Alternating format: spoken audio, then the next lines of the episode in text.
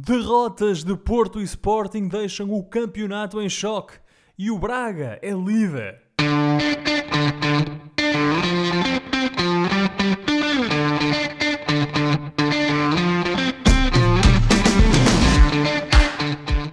Bem-vindos à primeira emissão da temporada 2022-2023 dos Meninos de Ouro, o programa para quem gosta de bola e que está disponível todas as terças-feiras no Spotify, Apple Podcasts, Google Podcasts e em todas as outras plataformas onde se pode ouvir e descarregar podcasts. Eu sou o Filipe Vieira e comigo estão o José Lopes e o João Pedro Oliveira e estamos reunidos, meus amigos, para a nossa primeira conversa sobre futebol desta época. Boa noite aos dois. José, começo por ti. Como foram essas férias? Boa noite, Filipe. Boa noite, Oliveira. Boa noite a todo o nosso vasto auditório. Uh, felizmente foram bastante agradáveis. Uh, um agosto, como sempre, para convidar a ir a banhos. deu também para estar junto com vocês, que também é sempre uma experiência agradável. E portanto, a única queixa que posso fazer, mas essa é a eterna queixa, é que podiam ter sido mais longas. Mas pronto, é o que se arranja. É o que se arranja, é verdade. E esses encontros foram agradáveis para ti, ainda bem. Pronto, fico, fico contente por saber disso. Muito obrigado, já Uh, obrigado. João Pedro, e tu? Eu reparo que tu, para esta nova época, estás aí num novo local. Isso quer dizer que vais ainda vais reforçar a tua postura no, no programa, vais ser ainda melhor, ainda mais incisivo nas tuas análises. Olá, colegas, eu estava cheio de saudades vossas Quero dar as boas noites a quem nos está a ouvir e dizer isso mesmo, estava cheio de saudades vossas. Estou num novo cenário. Sim, senhor, acabei de mudar de casa aqui em Londres. Mas é um cenário mais complicado, porque eu acabei de ouvir esses sirenes a passar. Oh, Filipe, no, no é outro cenário nunca ouvi sirenes. Isto é uma cidade extremamente movimentada, e, especialmente de noite. Há sempre muita folia, muita coisa para fazer, muitos malucos na rua e portanto uma sirenezita aqui e ali já se tornou um habitué, Filipe. Eu já nem, eu nem tinha reparado é uh, na sirene a soar, o que me faz lembrar que se calhar tenho que fechar a minha janela, não é? Talvez não seja má ideia, de facto. Uh, pois bem, bem-vindos aos dois, bem-vindos aos nossos ouvintes. De regresso estamos nós uh, já com quatro jornadas realizadas no Campeonato Nacional e nós vamos olhar precisamente para essa jornada 4 assim como para os sorteios da Liga dos Campeões e da Liga Europa. Mas vamos então começar pelo campeonato e de facto olhando para os jogos e os resultados desta quarta jornada do campeonato, há claramente dois resultados que saltam à vista. Um é a derrota do Sporting em casa com os Chaves por 2-0 e o outro é a vitória do Rio Ave sobre o campeão Futebol Clube do Porto por 3-1 na noite de domingo em Vila do Conde. Podemos também destacar a goleada do Braga em Aroca, por 6-0, e que valeu ao Braga uh, o primeiro lugar da classificação. Primeiro lugar esse que é à condição, porque o Benfica tem apenas três jogos, tem um jogo em atraso ainda da terceira jornada, que se realiza hoje, terça-feira, mas nós estamos a gravar a emissão antes dessa partida e, portanto, para nós, na nossa realidade, no nosso mundo, o Benfica é segundo classificado com 9 pontos, depois da vitória no Bessa por 3-0 sobre o Boa Vista. Poderíamos falar também da vitória do Estoril sobre o Passos de Ferreira, do Portimonense sobre o Marítimo, mas vamos efetivamente olhar para esses dois jogos um, que marcaram a jornada 4 desta temporada, ou seja, as derrotas de Porto e Sporting frente a Rio Ave e Chaves, respectivamente. Ora, com esta derrota, o Sporting caiu para o 13º lugar e tem apenas 4 pontos em 4 jogos, os Leões já levam duas derrotas consecutivas e têm oito golos sofridos em quatro jogos. Isto uma equipa que fazia da solidez defensiva o cartão de visita. Já o Porto, campeão em título, tem nove pontos e segue agora no terceiro lugar, atrás de Braga e Benfica. Os Dragões vinham fazendo exibições sólidas, mas o Castelo desmoronou em Vila do Conde. E, meus amigos, esta é a altura de fazer aquela pergunta, de lançar a temporada com uma pergunta da resposta é muito difícil, mas é para isso que vocês estão cá. E uh, posso começar contigo, Josué. Quem é que está mais preocupado nesta, nesta noite, neste rescaldo da quarta jornada? É o Sérgio Conceição ou o Ruben Amorim? Oh, Filipe, eu penso que uh, será difícil uh, responder essa pergunta, uh, como tu foste adiantando, até porque acho que ambos têm razões para estar preocupados, ainda que por, por motivos diferentes. Uh, é óbvio que tanto uma equipa como a outra têm problemas partilhados, nomeadamente a falta de jogadores de qualidade para determinadas posições no plantel. Uh, é, ambos também estão a acusar muito a saída de jogadores neste defeso, nomeadamente no caso do Porto, a, a dupla saída do Vitinha e do Fábio Vieira, que era um motor da equipa na época passada. E no caso do Sporting, isso também se nota depois uh, da saída uh, do Mateus. Uh, e portanto, acho que esses problemas são partilhados. Mas pegando nos dois resultados, nas duas exibições desta última jornada, penso que depois é que, é que aqui as águas se separam. O Sporting efetivamente foi surpreendido em Alvalade pelo, por um Chaves uh, bastante uh, resiliente, bastante raçudo, como costuma Oliveira dizer, e que quando teve as suas oportunidades na segunda parte soube aproveitá-las e acabou por fazer com que, com que o Sporting não conseguisse ter o, argumentos suficientes para depois dar a volta a esse resultado negativo de 2 a 0. Mas na primeira parte vimos um filme diferente Naturalmente que o Chaves sempre tentou causar problemas ao Sporting, mas vimos um Sporting dominador, vimos um Sporting capaz de criar uh, futebol ofensivo e um Sporting que teve várias oportunidades de, de inaugurar o marcador, uh, sendo que algumas delas acabaram por ser uh, impedidas ou paradas pelo guarda-redes dos Chaves. E portanto o que faltou ali, a meu ver, foi definição aquela tal, aquele tal problema que tem-se vindo a discutir no, no, no, jogo do Sporting, que tem a ver com eh, a falta de alguém lá na frente que marque golos. Obviamente que fruto da saída do Mateus, o, o, uh, o Ruben Amorim teve que, teve que inventar, teve que alterar, como se costuma dizer, como não tem cão, teve que caçar com gato, e isso foi visível, uh, nomeadamente na colocação do, do pote Pedro Gonçalves em campo, e depois na forma como aquele trio mais adiantado do Edwards, do Rochinha e do Trincão se apresentam. Nenhum, é, é nenhum deles, exatamente, nenhum é? deles é propriamente um finalizador. E aí é que esteve, a meu ver, a indefinição que acabou por custar ao Sporting.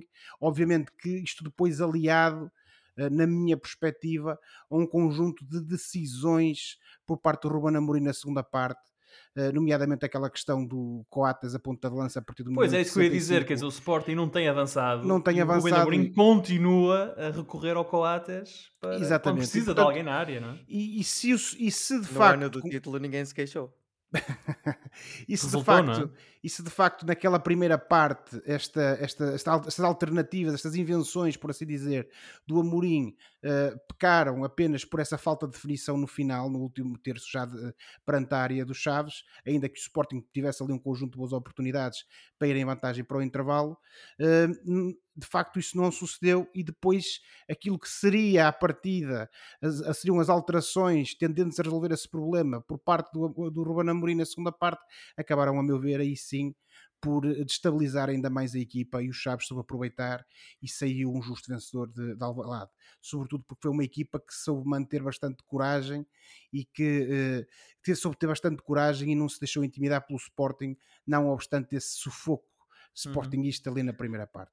E portanto, eu parece-me a mim que este Sporting, não obstante existir aqui uma série de posições que necessitariam de serem reforçadas, não só por uma questão de qualidade, mas também para que o plantel não seja curto para o resto da época. Acho que aquilo que está a necessitar, sobretudo, é de um goleador, alguém lá, lá para a frente, porque mesmo que o Paulinho regresse, eh, se mantiver o seu registro do ano passado, e sendo ele à partida um, uma, a figura-chave para essa solução ofensiva do Sporting, parece-me a mim que esse problema continuará.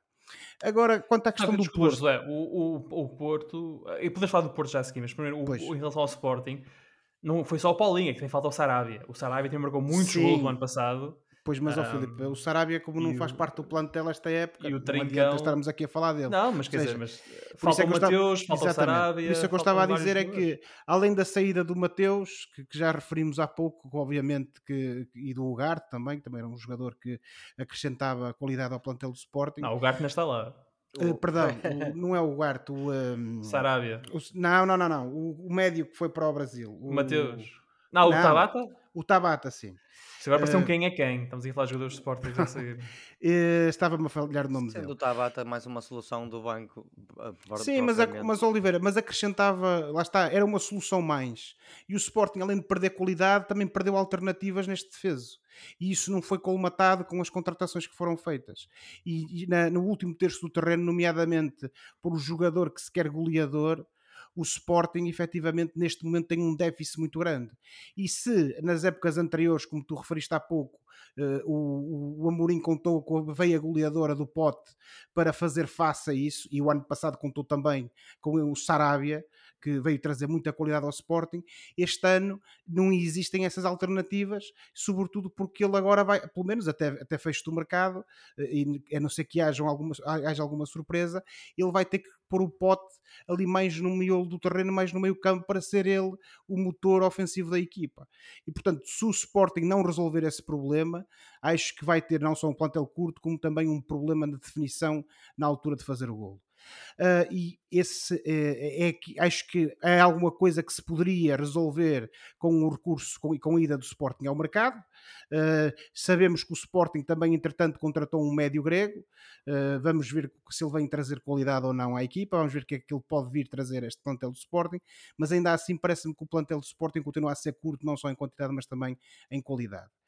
Agora, passando para o Porto, como eu ia referir há pouco. Mas antes de para o Porto, deixa-me ouvir o João Pedro sobre o Sporting. Vá lá, não, não fiques assim, não fiques Ok, assim. ok, Vá, vá, vá. ok, ok.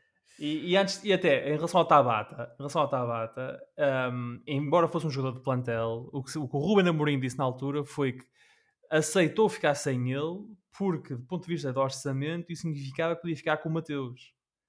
E acabou por ficar sem os dois e chegou o, o regrego, acho que é o Alexandropoulos, um, para o lugar de Mateus Nunes e vamos ver se ele consegue resolver o problema. Mas João Pedro, eu vou presumir que tu concordas com o Josué em que o Ruben Amorim está mais preocupado do que o Sérgio Conceição e pedir também Sim. um diagnóstico ao Sporting antes de então finalmente passarmos para o Porto.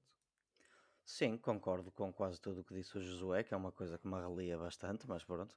É Então acaba é. o programa. pronto. Eh, o- o- neste momento tivemos algumas pedras-chave, nomeadamente, como vocês disseram, o Sarabia especialmente o, o, o Mateus Nunes, que saíram recentemente do Sporting e para os quais não, houve, não foi colmatada eh, a sua ausência. Eh, isto o que é que levou? Levou a que o, o Ruben Amorim esteja aqui a fazer uma espécie, uma espécie de reshuffle dos jogadores em campo.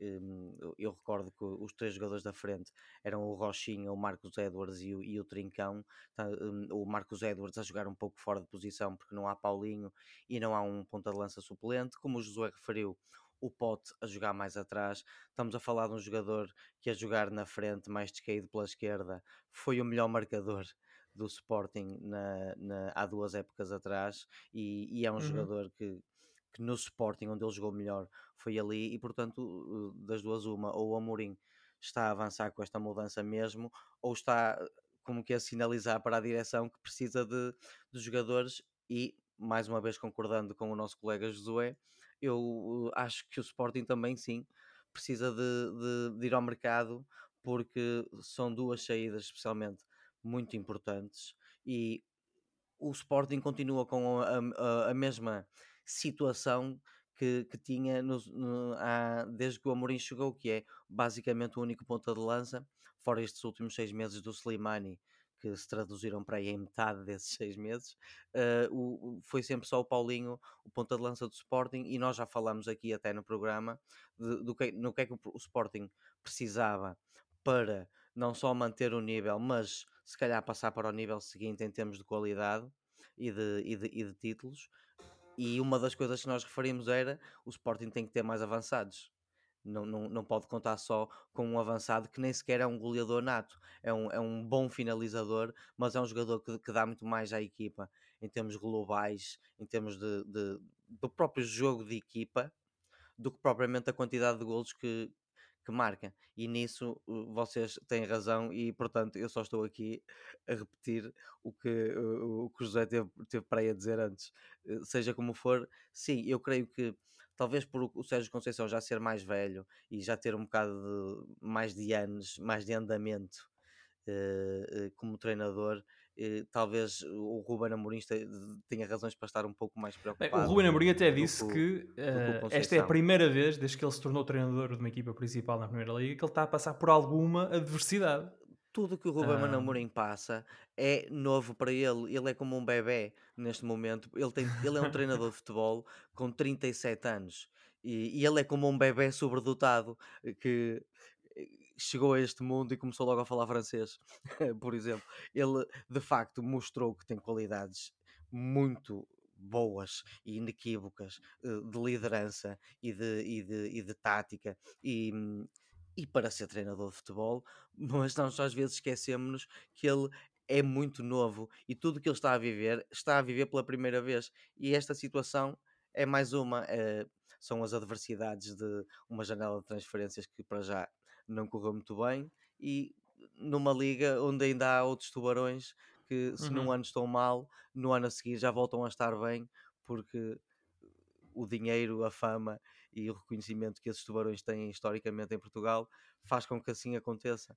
Portanto, Cha- Chama os o- bois pelos nomes, pá. diz que é o Benfica. vá, o, Ben- o Benfica e o, o Benfica e o Porto e nos últimos anos, se quisermos, o, Braga, a, a questão é, o- nem o Rubén Amorim, nem nenhum treinador nos melhores clubes portugueses pode descansar à sombra da bananeira ou à sombra de um excelente ano, porque no ano a seguir os outros, os, os outros clubes que estiveram menos bem já vão querer melhorar e, e- e com certeza vão melhorar, como se vê, por exemplo, no caso do Benfica. Mas Então- concordando, desculpa só, Filipe, Diz, diz, eu diz. concordando com aquilo que o Oliveira referiu agora por último, também há que temos que dizer aqui algo em abono do, do Ruben Amorim. É que isto no final do dia não se fazem omeletes sem ovos, não é? E independentemente dos erros que o homem possa cometer ou, deix- ou deixar de cometer, se lhe tiram os melhores jogadores e depois se não há reforço do plantel, ele milagres não há de fazer. Ainda temos uns dias até ao fecho do mercado, mas Hum. para já esta tem sido esta é a pior janela de transferências do Sport ainda era Ruben Amorim. Uh, seja como Penso for, é Filipe, só para terminar, só para terminar em relação a este último jogo do Sporting, um bocado como ao Porto, o Sporting em termos estatísticos dominou. E, não é que não tenha tido fio de jogo, posse de bola. Ah, sim, mas quer dizer, o Sporting, o Porto e o Benfica vão dominar os jogos todos, quer dizer, quase todos no campeonato. Portanto, Isso... podemos chamar-lhe, numa perspectiva um bocado mais positiva, eh, são, as, eh, são equipas que ainda não engrenaram, em- que estão atrasadas no seu desenvolvimento ainda. E como eh, ainda estamos no início, se calhar daqui a um mês ou dois estamos a ter discursos diferentes com estas equipas. Eh, Para dizer só que Porto, Porto e Sporting começaram atrasados. É um bocado a conclusão simples. Mas pode- então agora, Podemos eh, chegar. uma, uma resposta rápida dos dois em relação ao Porto. O Porto perde então em, em Vila do Conde por 3-1. ah, um jogo em que a defesa do Porto esteve muito mal. O Porto, a equipa toda do Porto esteve mal, mas a defesa esteve bastante mal, com um central de 20 milhões de euros no banco. Portanto, José, quando é que o David Carmo começa a jogar no Porto? É já no próximo fim de semana? Ó Filipe, eventualmente, eh, vamos ver o que é que o, que é que o Amorim, o que é, perdão, o Amorim, o que é que o Conceição vai, vai decidir fazer. Naturalmente que o, eh, o, o David Carmo é um central com muita qualidade, nós já, já referimos isso, mas também temos que perceber uma coisa: o David Carmo esteve no banco, mas também é um jogador que, além de vir eh, de uma pré-época como os outros, também esteve impedido de competir por causa de castigos que tinha ainda da época passada para cumprir. E, portanto, se calhar, e como o Marcano tem estado relativamente bem na defesa do, do, eh, do Porto, se calhar daí também a, próprio, a decisão Josué, desculpa interromper. E o próprio Conceição é conhecido por, eh, por vender cara à entrar- titularidade aos jogadores. Sim, sim, sim. os reforços muito devagarinho Exatamente, eh, exatamente. equipa. Exatamente, estamos de acordo. E portanto me surpreende que pelo menos neste jogo contra o Rio Ave o Marcano ainda tenha sido a, a aposta principal. Agora, o Futebol Clube do Porto, efetivamente, neste jogo contra o Rio Ave, e sem querer tirar nenhum mérito ao Rio Ave, que esteve muito bem desde o início ao final da partida, este Futebol Clube do Porto mostrou-se completamente irreconhecível. Eh, é certo que aquele último jogo contra o Vizela também já não tinha sido um, um jogo muito bem conseguido por parte do Porto, mas aquilo que aconteceu eh, em Vila do Conde é qualquer coisa de, eu pelo menos para mim, de, de inexplicável. Ah, ah, Parecia que os jogadores estavam ali completamente desnorteados. Eh, Não sei o que é que se passou, mas acho que ali, até o próprio Conceição, pelas reações que teve no fim, ele- assumindo ele próprio a responsabilidade pela atitude dos jogadores em campo, mas há qualquer coisa ali que de facto não me, não me, parece, não me parece normal. Até porque o Futebol Clube do Porto e sobretudo o Futebol Clube do Porto do Sérgio Conceição normalmente e independentemente da melhor ou, ou, ou pior, ou, ou, da maior ou menor qualidade do seu futebol, é sempre uma equipa de, que se apresenta com uma atitude muito agressiva em campo, com muita raça. E também parece que foi isso que faltou. Uh, de todo modo, uh, e, fazendo aquela, aquela separação, digamos assim, aquela comparação com o Sporting que estávamos a, referir há pouco, eu parece-me a mim que o Sérgio Conceição pode estar relativamente mais descansado, porque no cômputo geral, e não obstante as saídas do, do, Vieira, do Fábio Vieira e do, e do Vitinha, que foram saídas de, de peso, como é, como é óbvio, um, ele acaba por ter mais soluções. E uma das coisas que também já reparamos foi que o Sérgio Conceição está a transformar o PP ali no motor do meio campo para que ele e o Mateus Uribe consigam, eh, no fundo, eh, fazer suprir dentro do possível, eh, conjuntamente com o Otávio jogando mais nas alas, a saída do, do, Vieira, do Fábio Vieira e do Vitinho. Naturalmente que não vai, não vai ser a mesma coisa, são os jogadores que saíram, a meu ver, tinham mais qualidade, mas acho que o Futebol Clube do Porto acaba por ter mais soluções, estas soluções que nós referimos há pouco que, que o Sporting não tem, nomeadamente lá na frente, que tem três jogadores com muita qualidade que, podem marcar gols a qualquer altura. O Evanilson no Taremi e o, e o Tony Martins. Eh, e portanto eu penso que resolvida, digamos assim, ou, ou compreendido o porquê de, de, do Porto ter tido esta, esta exibição paupérrima contra um, um excelente Rio Ave, uh, o Sérgio Conceição tem condições para voltar a pôr o Porto num nível exibicional que lhe permita manter-se uh, lá na frente na luta com aquilo que serão os, os candidatos a, a, ao título. Obviamente que não é por o Sporting neste momento ter já esta distância relativamente à frente do campeonato que os podemos excluir, até porque o campeonato é longo, é uma prova de regularidade regularidade, como uhum. todos sabemos, Uh, mas uh, acho que o Porto tem mais condições para melhorar, para evoluir no futuro e ultrapassar este precalço em Vila do Conde do que propriamente o Sporting. Eu acho que estes últimos dias de mercado para o Sporting e a capacidade que o clube tenha ou não de atacar o mercado vão ser essenciais para o resto da época e para definir aquilo que são as verdadeiras hipóteses do Sporting poder lutar pelo lugar da frente do campeonato. João Pedro, muito rapidamente, o, o Homem dos 20 milhões entra já no próximo fim de semana ou não? Eu creio que estão reunidas as condições para o David Carmo ganhar a titularidade no próximo fim de semana. Depois de uma derrota de 3-0, normalmente espera-se um, uma, uma série de reações, ou algumas reações, eh, não só do treinador como da equipa, e o David Carmo pode muito bem aproveitar este jogo mau do, do Futebol Clube do Porto para, para ganhar a, a titularidade.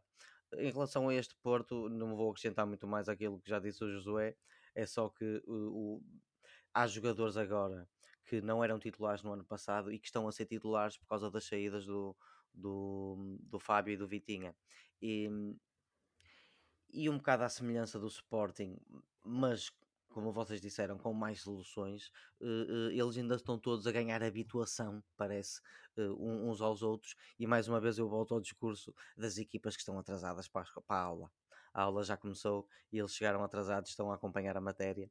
E eu creio Mas é engraçado que, que o Porto o... não dava a impressão de estar atrasado até, até este jogo com o Rio Ave. Aliás, vias o Porto com o Sporting. 3-0 ao Sporting na, na semana era, passada, era... Por, por, todos os efeitos. Business manteve, as usual, é? Manteve uh, mais ou menos a defesa, embora já não tenha uma bemba e, e já não esteja a jogar, e agora esteja a jogar com o João, com o João Mário uh, no lado direito. Uh, apesar de tudo, o, os avançados ficaram, o Taremi continua a ser um, um goleador, um caçador furtivo e uhum. nato. E, um, o Evan Nilsson está claramente como jogador numa, numa fase ascendente está a evoluir para melhor.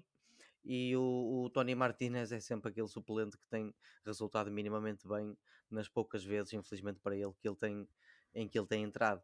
Por isso, se calhar, por este início, pelo 3-0 ao Sporting, se calhar parecia que o Porto estava a conseguir fazer esta transição do ano passado para este e destas perdas, uh, estava a fazê-la melhor, mas se calhar, visto este último jogo, não tanto.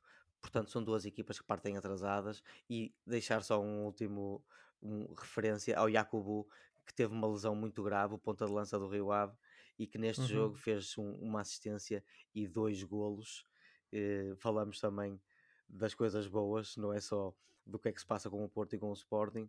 E este Rio Ave, num dos jogos com mais tempo útil, ao contrário do que pensava o Conceição, um dos jogos com mais tempo útil da Liga até agora, o Rio Ave bateu-se muito bem com, com o Porto, soube apro- aproveitar as oportunidades que teve e teve em si o retorno da aposta que fez no Jacobu. Eles tiveram no emprestado e decidiram, de facto, no, no ano, neste ano uh, transato, comprá-lo por um milhão e tal.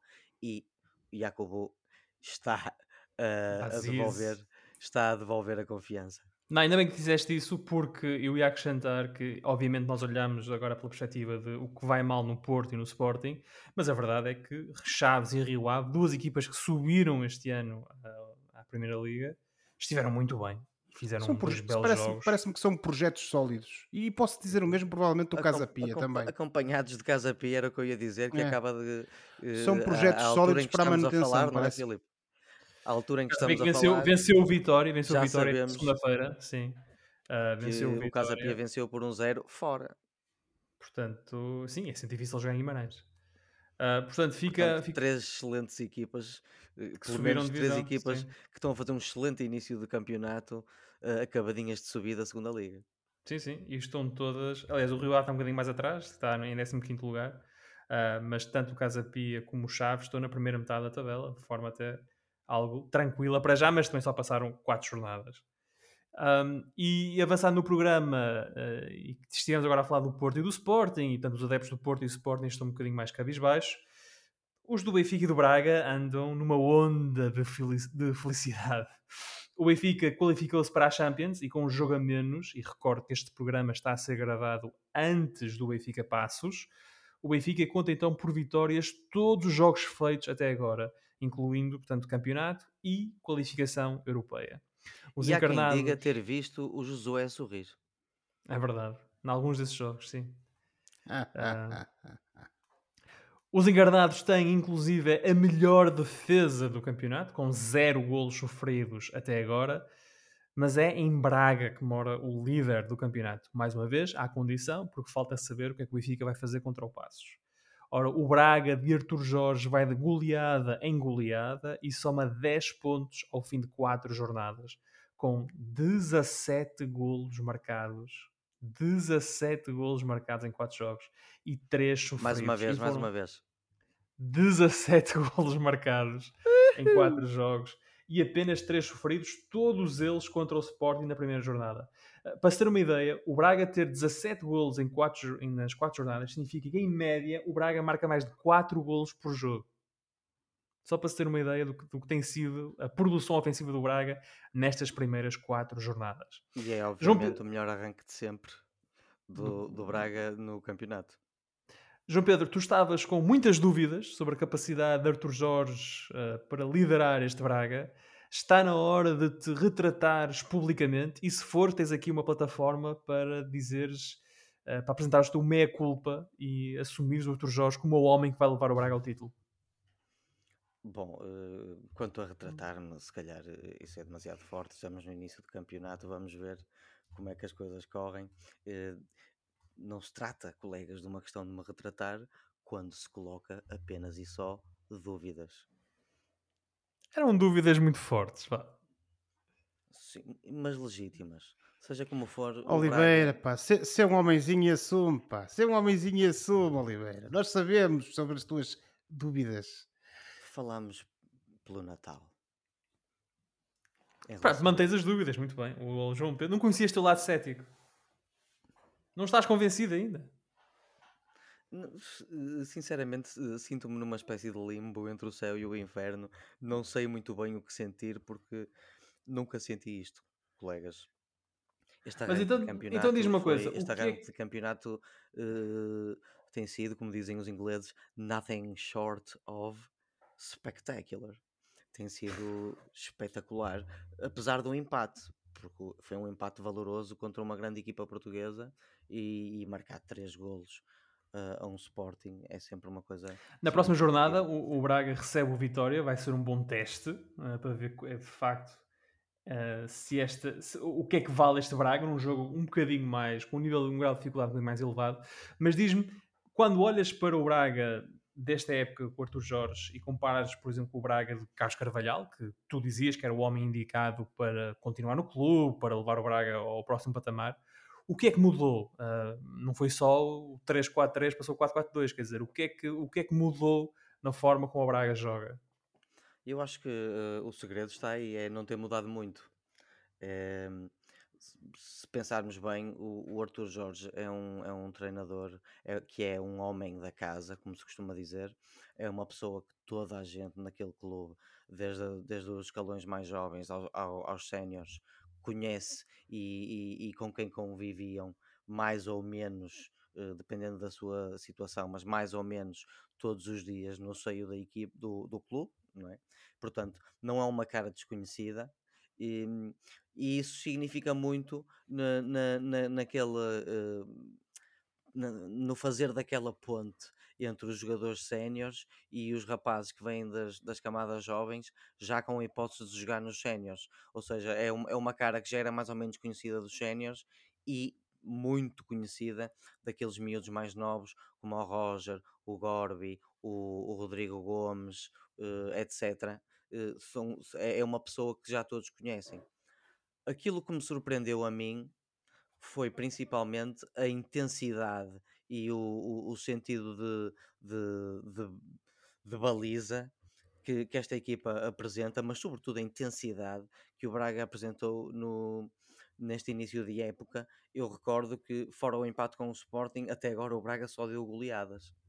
E, e, e mostra-se, portanto, uma equipa que, quando está a ganhar por 1, 2, 3, 0, continua a querer marcar mais golos. A questão uhum. das cinco substituições é porreiro pá, porque chega-se ao intervalo, por exemplo, neste, neste último jogo, o, o Yuri Medeiros não estava a fazer um jogo por aí além, já tinha amarelo, trocou-se por El Patron Lainez, o, um dos, dos reforços sonantes do Braga para esta época, e não só não se sentiu a diferença, como o Lainez acabou a, a marcar um golo.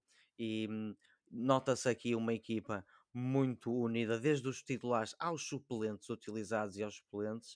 Uh, uh, Nota-se aqui uma união grande e um, um, como eu disse, uma intensidade e um sentido de baliza que me estão absolutamente a, a, a, surpreender neste início da época, especialmente tendo em conta que até já jogamos com um dos, dos, três, dos três grandes que é, que é o Sporting. Uh, veremos. Tu até já usas o plural majestático, é? Hum, Nós já jogámos, só jogar jogámos com o Sporting. Já. Sim, realmente eu devia dizer o, o Sporting Clube da Braga, que é para as pessoas. Já...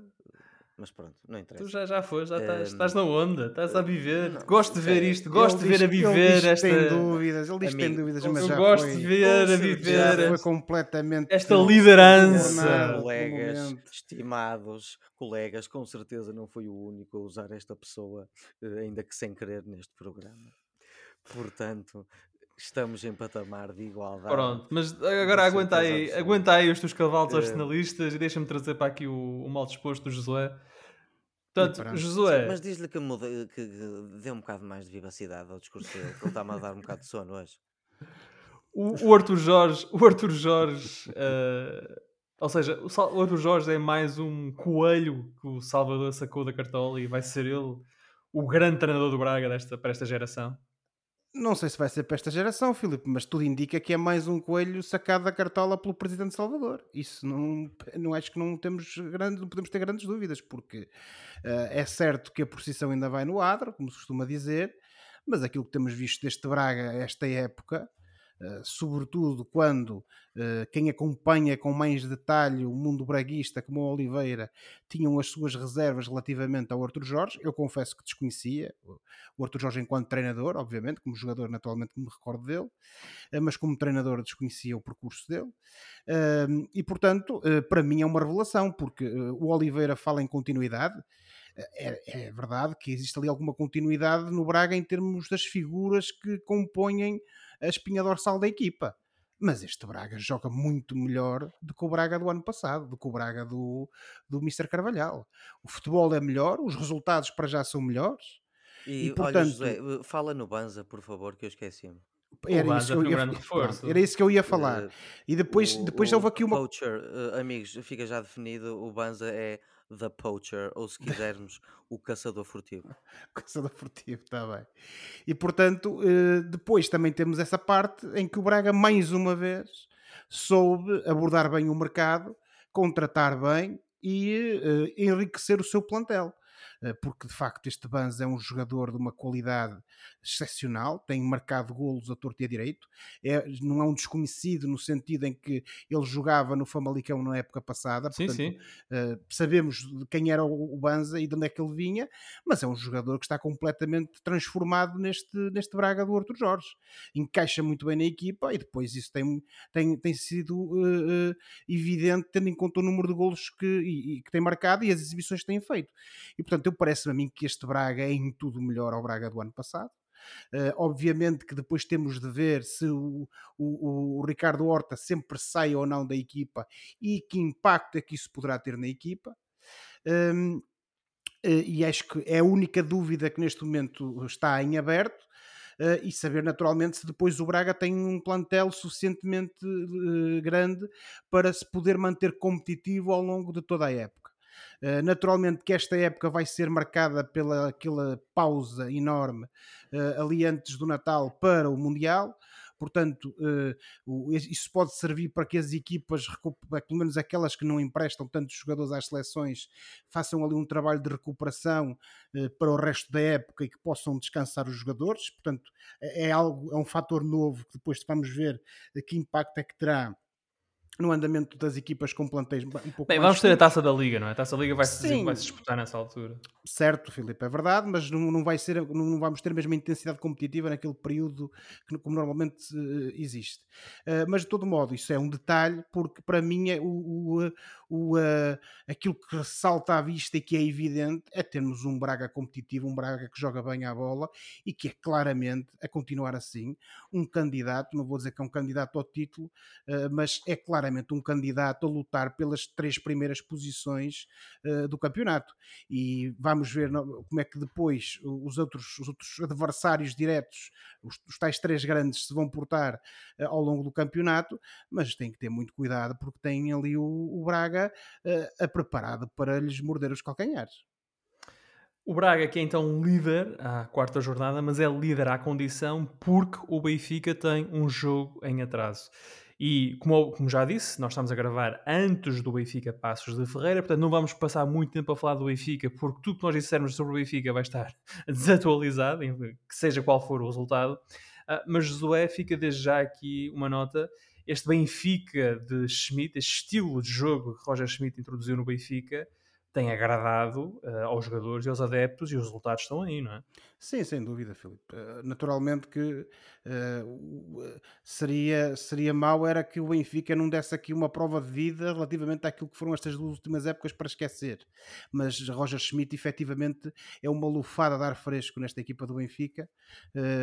Trouxe um, uma ideia de jogo e uma, uma abordagem a, a, a, ao, ao futebol que agrada aos benfiquistas, que sempre foram habituados a ter equipas que lutam e que são aguerridas e que pressionam alto e que marcam golos e que atacam muito sempre foi a sua panagem, até historicamente, das equipas do Benfica, e se isso, nem, infelizmente, nem sempre uh, foi possível nestas últimas épocas, independentemente do Benfica estar melhor ou pior em termos de em termos de, de, resultados, o certo é que temos agora com o Roger Schmidt essa abordagem muito positiva ao, uh, ao futebol, e isso depois acaba por, por ser evidente e se traduzir-se números, não só no, naquilo que têm sido os números de golos marcados pelo Benfica, mas também na ausência ausência de golos sofridos, porque como disse o Schmidt já mais do que uma vez, a melhor defesa é o ataque, ou seja, eu se uhum. ataco muito e se pressiono lá na frente, o meu adversário também não chega à minha área e portanto também não vai marcar golos. Obviamente, e a verdade é que o Benfica só sofreu, não sofreu nenhum gol no campeonato. Também, obviamente que também o Benfica ainda está, digamos assim, por apanhar diante de si um adversário de verdadeiro valor que possa colocar isso em causa não é? É óbvio que já tivemos estas duas eliminatórias para a Liga dos Campeões. O Midtjylland é uma equipa que me pareceu sempre inofensiva. O Dinamo de Kiev foi uma equipa que a espaços demonstrou ter alguma qualidade para jogar contra o Benfica e criar problemas ao Benfica.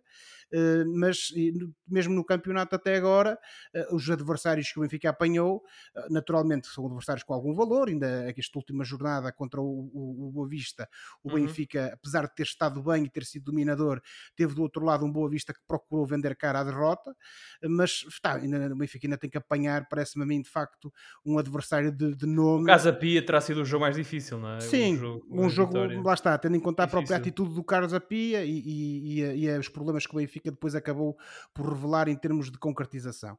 Mas uh, enquanto aguardamos por essa prova do algodão, por assim dizer, de facto aquilo que fica é esse futebol positivo, essa abordagem positiva que tem agradado sobremaneira aos adeptos e pela reação dos jogadores e pelo sorriso que temos visto na cara dos jogadores em campo, oh, oh. também lhes tem agradado bastante a eles. E a ti, João Pedro, tem-te agradado ver este Benfica, de, este Gegenpressen à, à portuguesa? Sim, o Benfica está completamente transfigura, uh, transfigurado uh, nesta época. Fez uma outra contratação, regressou ali o Fiorentino para o F Fiorentino, o Florentino, Florentino, homem, o Florentino, Florentino para o meio campo. Um, uh, como é que se chama aquele rapaz? O David Neres à direita. O David Neres é, é um uma autêntica, é uma autêntica surpresa. Não sei o que é aconteceu, alguns entre o Ajax e o Shakhtar e a Guerra e o Benfica, mas uh, vá-se lá entender como o, um, um, talento como o David Neres foi parar a Lisboa e ao Benfica. E é um prazer ver um jogador destes no, no campeonato sim, sim. português, mas não querendo individualizar, até porque a equipa do Benfica, para todos os efeitos, colegas, não mudou assim muito assim tanto o 11. Alguma surpresa com o, o, o Julian Weigl uh, ficar de fora, mais ou menos, provável, ao que parece, não é? Uh, dos eleitos do Rogério Schmidt, perdão, do Roger Schmidt. um, ehm, isso causou-me alguma surpresa, mas a equipa não mudou muito. Houve ali uma outra contratação, nomeadamente, como eu disse, o David Neres, e o que é facto é que esta equipa joga com alegria, com futebol positivo, com objetivo de baliza. Eh, o, o, o próprio Rafa, que até não fez um, um jogo grande coisa eh, neste último jogo, o próprio Rafa também tem jogado muito bem. Ele que parecia assim um jogador um bocado insatisfeito, mas também, para todos os efeitos, estavam todos insatisfeitos na época passada. Ninguém estava feliz, não. Um, ehm, mas sim, eh, o, o, o Gonçalo Ramos está-se a confirmar como de facto, se calhar, o ponta de lança que Portugal uh, estava à procura, quem sabe, uh, para a sua seleção um dia. Eu recordo, não sei se vocês se lembram, nós tivemos sempre aquele problema de não termos um ponta de lança muito goleador na seleção, sempre desde que éramos miúdos até agora. Tiveste o Pauleta? O, o Ronaldo veio tapar um bocado esse buraco, mas uh, desde que éramos miúdos eh, ficava aquela sensação que o Pauleta e o Nuno Gomes não chegavam. Será que vai ser o Gonçalo Ramos? O André Silva ainda, ainda anda aí. Por isso, e o Fábio Silva, que anda a marcar golos na Bélgica. E, e o, o, o, Fábio Silva. Uh, o Fábio Silva ainda é muito novinho, mas veremos. Uh, seja como for, sim, concordo contigo uh, e com o que disse o nosso estimado colega Josué. De facto, este Benfica eh, está uma equipa muito diferente para melhor nesta nova época.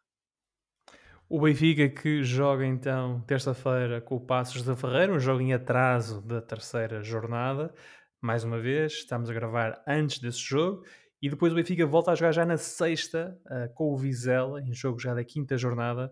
E joga sexta-feira porque uh, no, na, na terça-feira seguinte já tem a Liga dos Campeões em casa com o Maccabi Haifa. Um, é o primeiro jogo do Benfica nas competições europeias. E por falar das competições europeias, as equipas portuguesas já conheceram a sua sorte nas provas da UEFA. As quatro equipas portuguesas que, que sobrevivem e continuam nas provas europeias. Na Liga dos Campeões, o Porto vai jogar com o Atlético Madrid, Bayer Leverkusen e Clube Bruges. O Sporting com Eintracht Frankfurt, Tottenham e Marselha.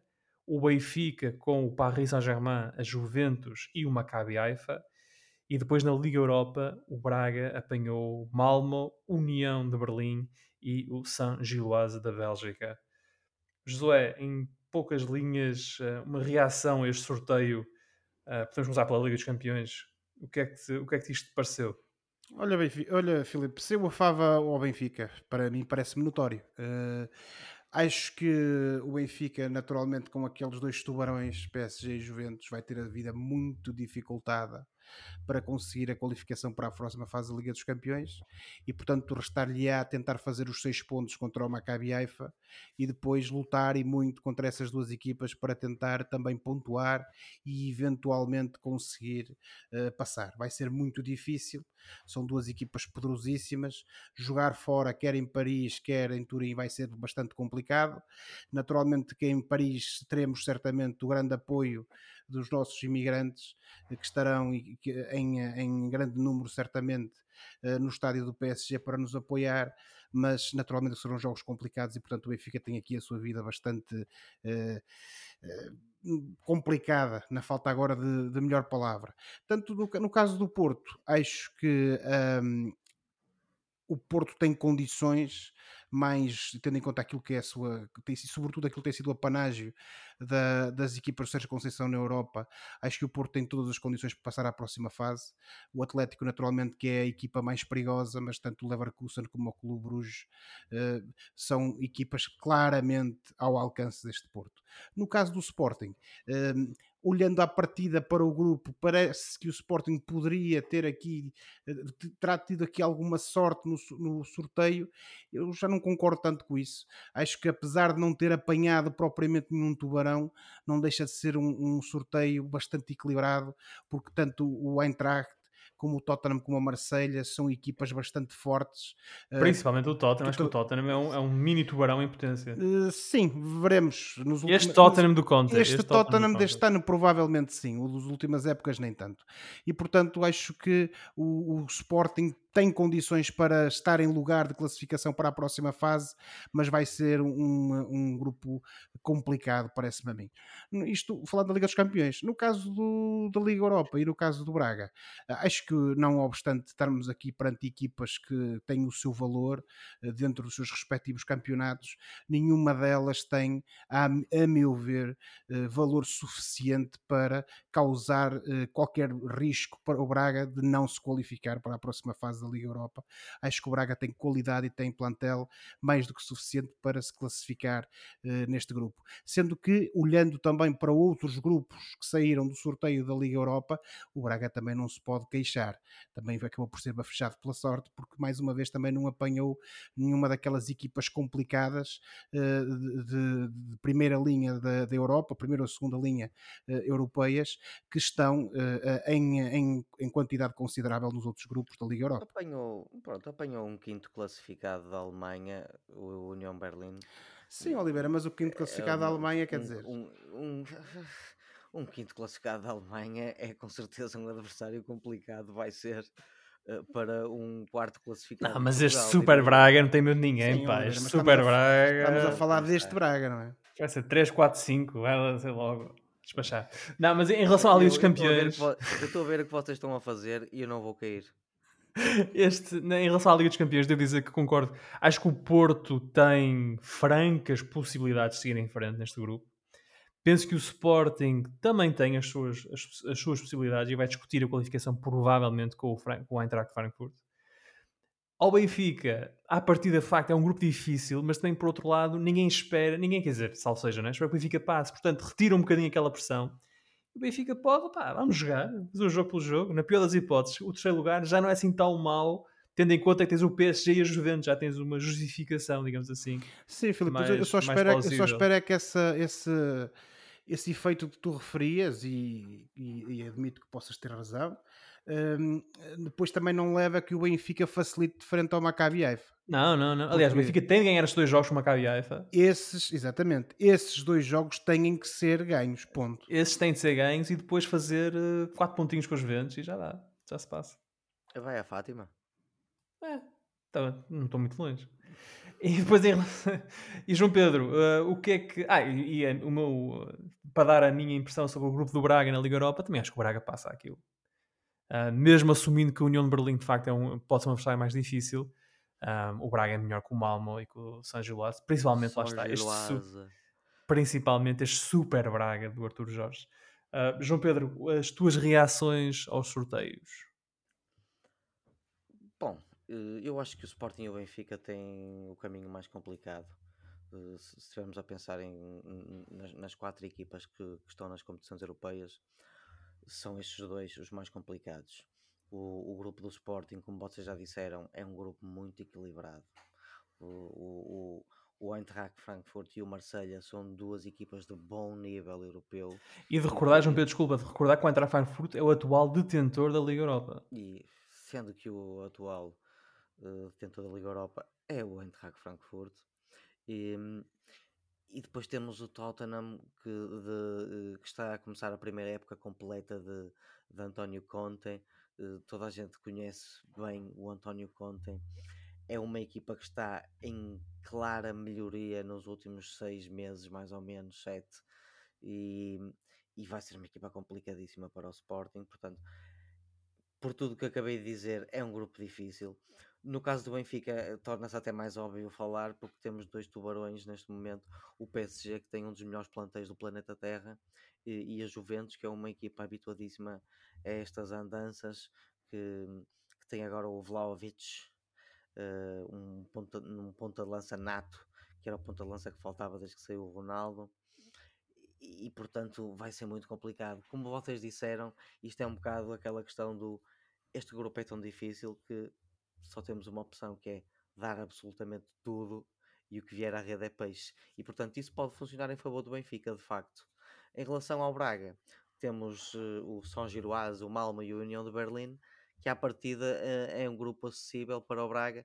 Se pensarmos na forma em que a equipa está a jogar neste momento, mais ainda, eu acho que este Braga, uh, sendo até especialmente porque tem jogadores a sair do banco e a cumprir com qualidade, é, é uma equipa que parece-me, pelo menos teoricamente, estar bem preparada para a rotatividade que estes jogos implicam e parece-me um grupo, apesar de um, deste quinto lugar, União de Berlim, que até está em segundo lugar neste momento na Bundesliga. Uh, apesar desta, desta equipa mais complicada, no caso do grupo todo, eu acho que o Braga tem tudo para passar. E é isto, e, colegas.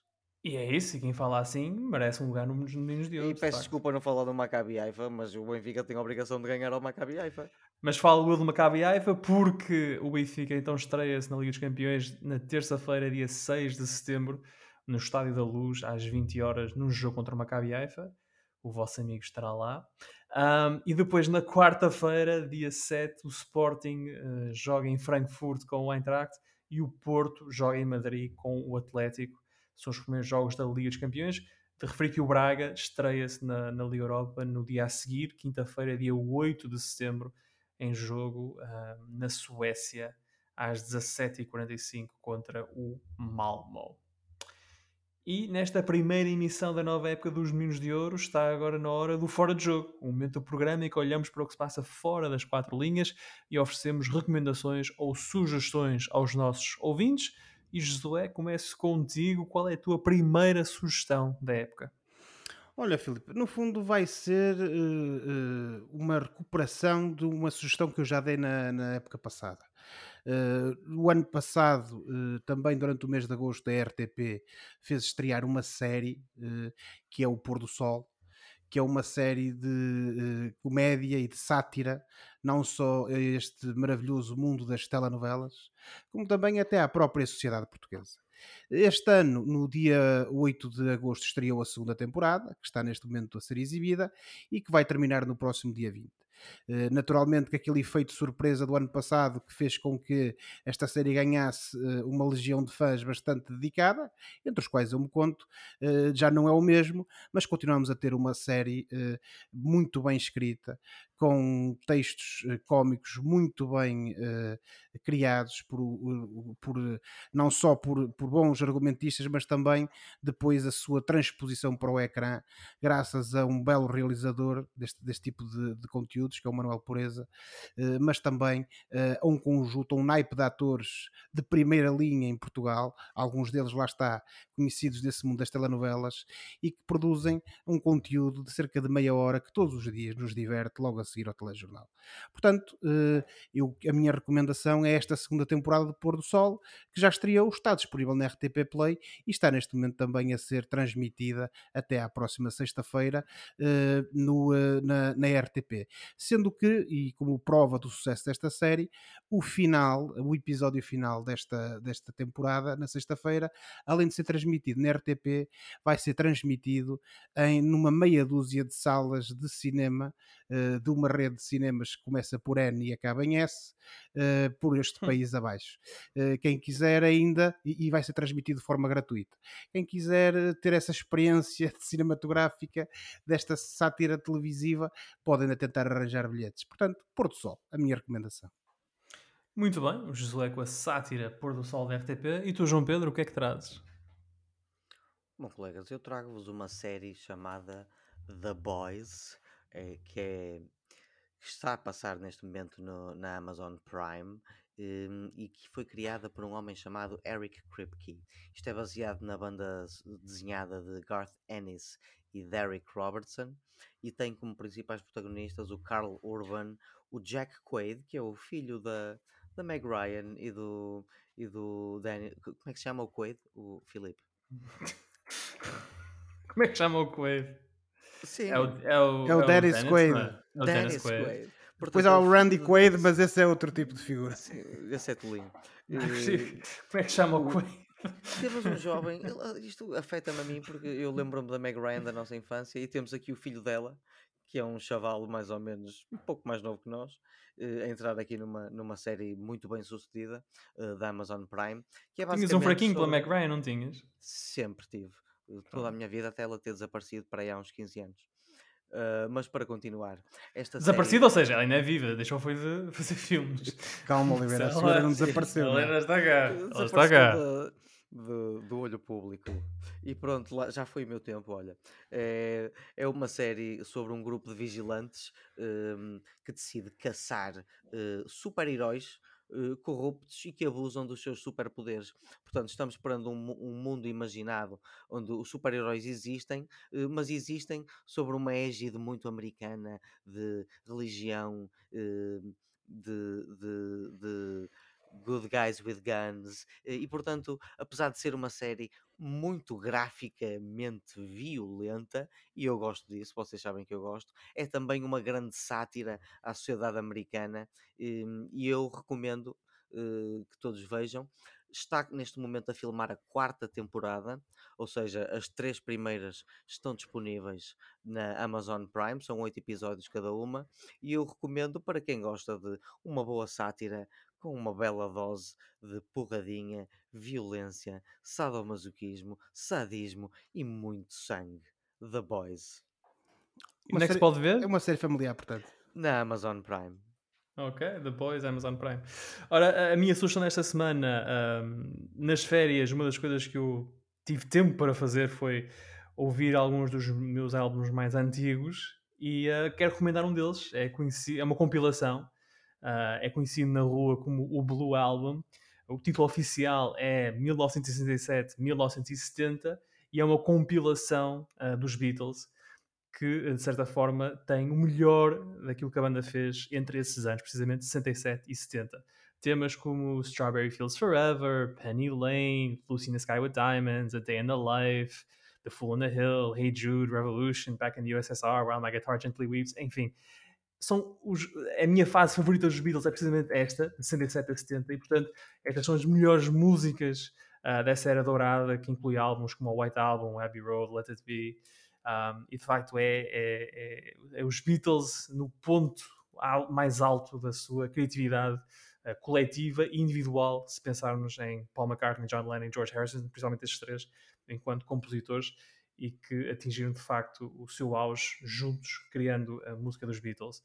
Portanto, o título oficial é 1967-1970, uh, mas é também conhecido como o Blue Album porque é uma capa azul onde eles estão a recriar a capa do single um, de uma anterior compilação gravada de 62 a 66, uh, que tinha saído precisamente nessa, em, em 1966. Portanto, essa é a minha recomendação para esta, para esta semana, nossa primeira semana, e estamos a terminar o programa. Ficamos então por aqui.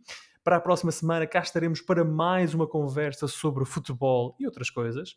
Não se esqueçam que podem subscrever o canal dos Meninos de Ouro, disponível em todas as plataformas onde se pode ouvir ou descarregar podcasts, para serem notificados de cada vez que publicarmos uma nova emissão. E quando subscreverem, podem também avaliar o programa com 5 estrelas. Uh, podem também entrar em contato connosco enviando um e-mail. Só há 5, pá. É uma, é uma infelicidade, mas sim, só há 5. Mas se houvesse 6, sim, podiam dar 6. Ah, envie então um e-mail com críticas em relação às intervenções e às interrupções do João Pedro para os meninos de ouro podcast.gmail.com. Boa semana e bons jogos. Tchau. Tchau, boa semana. Boa semana, preparem-se que este ano vai ser de loucos.